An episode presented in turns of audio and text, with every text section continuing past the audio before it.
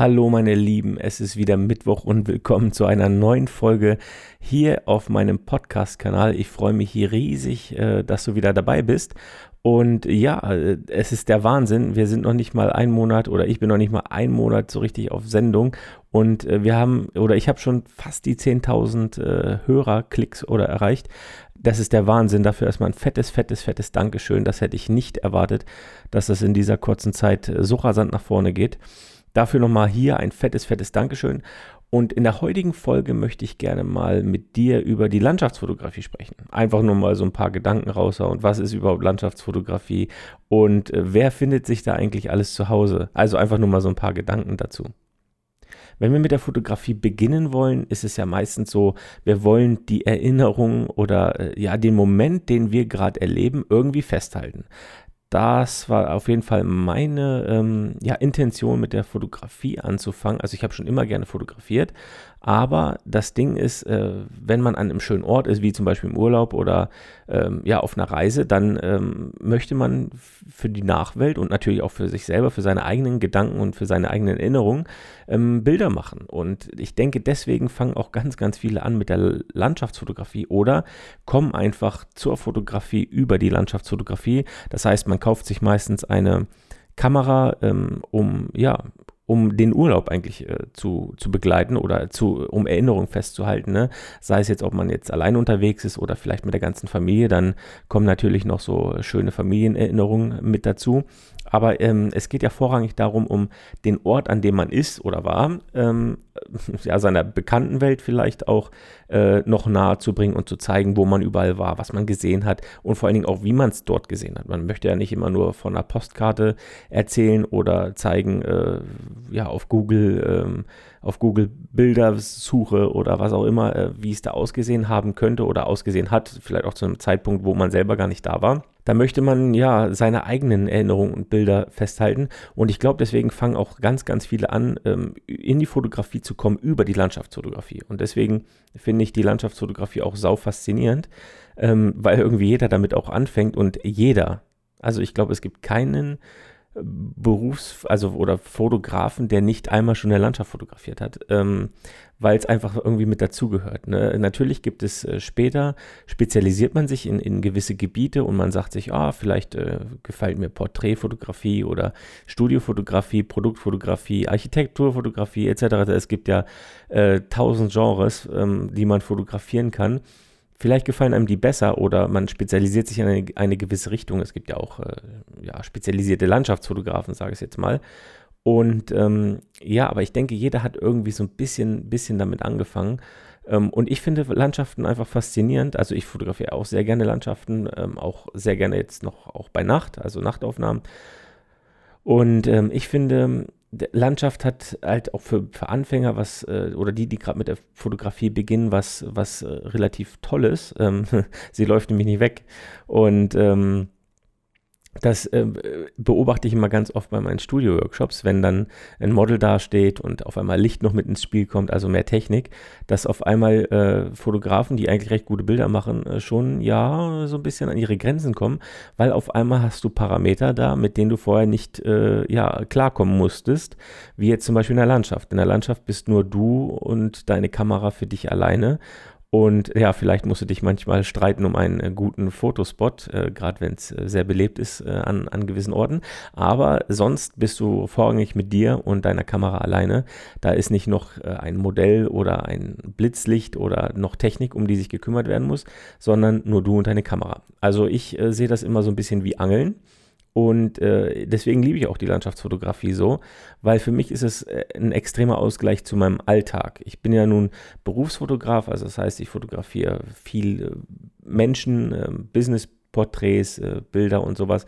Und äh, da ist aber das Fotografieren gar nicht so im Vordergrund, sondern da ist es eigentlich so mehr, du bist der Psychologe, der jetzt äh, da versucht, ein gutes Bild zu machen ähm, und den Menschen gut dastehen zu lassen. Das ist erstmal der Hauptaugenmerk, wenn ich ähm, Menschen im Studio fotografiere, weil die kommen ja aus einem gewissen oder kommen mit einem äh, gewissen, ja, Grund zu mir, warum sie jetzt ein Bild von sich brauchen. Und äh, das versucht man dann umzusetzen. Darum geht es natürlich, man spult das Sets ab, die man kennt, aber das hat nicht viel mit Fotografie zu tun. Wie gesagt, wenn man nicht Modelle fotografiert, dann äh, muss man sich immer mehr um den Menschen an sich kümmern als um, um die Technik. Äh, also das äh, rate ich dir auf jeden Fall, weil sonst äh, wird es äh, kompliziert. Ne? Man kennt das vielleicht, wenn man angefangen hat, Porträts zu fotografieren, dass ja, dass man ja ein Shooting gemacht hat und auf einmal stellt man fest bei der Sichtung der Bilder auf dem Rechner, die Kette hängt aber schief oder der Kragen, der ist aber verdreht. Das habe ich ja gar nicht gesehen. Aber warum hast du es nicht gesehen? Du hast es nicht gesehen, weil du überfordert mit der Situation warst.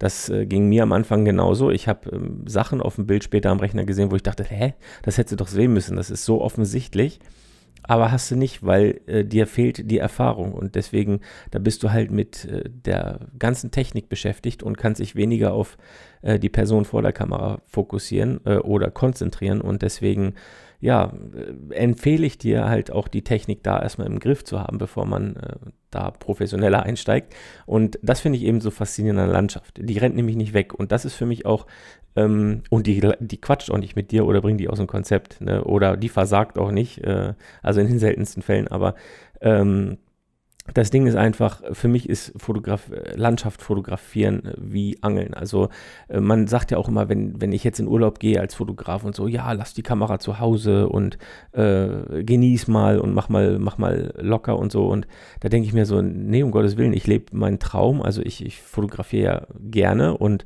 warum sollte ich, ich fotografiere ja nicht Menschen im, in dem Sinne wie jetzt zu Hause im Studio oder Produkte oder sonst irgendwas ähm, im Urlaub, sondern ich halte Erinnerung fest für mich, für mein äh, Foto, Fotoalbum. Ja, und das ist eigentlich so der Hauptantrieb und deswegen fotografiere ich auch wahnsinnig gerne Landschaften äh, im Urlaub, auch wenn ich dann äh, morgens um sechs aufstehen muss oder so. Das ist dann kein, für einen Sonnenaufgang, das ist dann kein, ähm, ja kein Muss oder so, sondern das will ich gerne und das hat auch nichts mit Arbeit zu tun, weil es, wie gesagt, es ist so eine Art Angeln für mich. Also es ist natürlich es wird mit dem gleichen Instrument ähm, gemacht, mit der Kamera. Also ich arbeite mit der Kamera und ich kann aber auch mein Hobby mit der Kamera ausleben. Also das heißt, da ist halt ähm, das Instrument das gleiche, aber die Art und Weise ist eine andere. Und deswegen fasziniert mich auch die Landschaftsfotografie so, weil man da wirklich für sich alleine ist und man kann anfangen über Sachen nachzudenken, man kann Sachen anfangen auszuprobieren, äh, Zeitraffer zu machen oder was auch immer. Man hat auf einmal Zeit mit sich und der Technik und mit sich und dem Kamera Kameramenü, um mal neue Sachen rauszufinden, um zu schauen, um, um was einem was einem liegt oder ja, keine Ahnung, ähm, einfach um neue Sachen auch auszuprobieren oder neue Objektive oder ja, einfach man kann machen, wie man möchte und keiner steht da und ähm, quatscht einem rein oder setzt einen noch unter Druck, weil halt irgendwie dies und jenes nicht funktioniert oder sagt, ich bin zu unfotogen. Äh, das, ne, das macht nämlich die Landschaft nicht. Und äh, das beobachte ich immer wieder, dass ja ganz viele da anfangen in der Landschaftsfotografie. Dadurch ja, weil es halt auch einfach ist. Ne? Man, äh, man reist ja auch äh, in Urlaub und so und dann hat man eine schöne Landschaft vor Ort und dann äh, gibt es ja nichts leichteres, als mal loszulaufen und das Ganze festzuhalten und äh, ja, da, das sind mal so ein paar Gedanken zur Landschaftsfotografie. Das war jetzt auch ein, noch ein kleiner Abschweifer in, ins, ins Studio, ähm, mit Menschen zu fotografieren. Aber du weißt, glaube ich, worauf ich hinaus will. Ne? Ähm, versuch auch mal, ähm, ja, man muss jetzt, man versucht sich ja natürlich zu spezialisieren und sein Gebiet zu finden. Also wenn du jetzt sagst, ah, ich will mehr Porträts machen oder ich will mehr Hochzeiten oder nur das oder nur dies machen.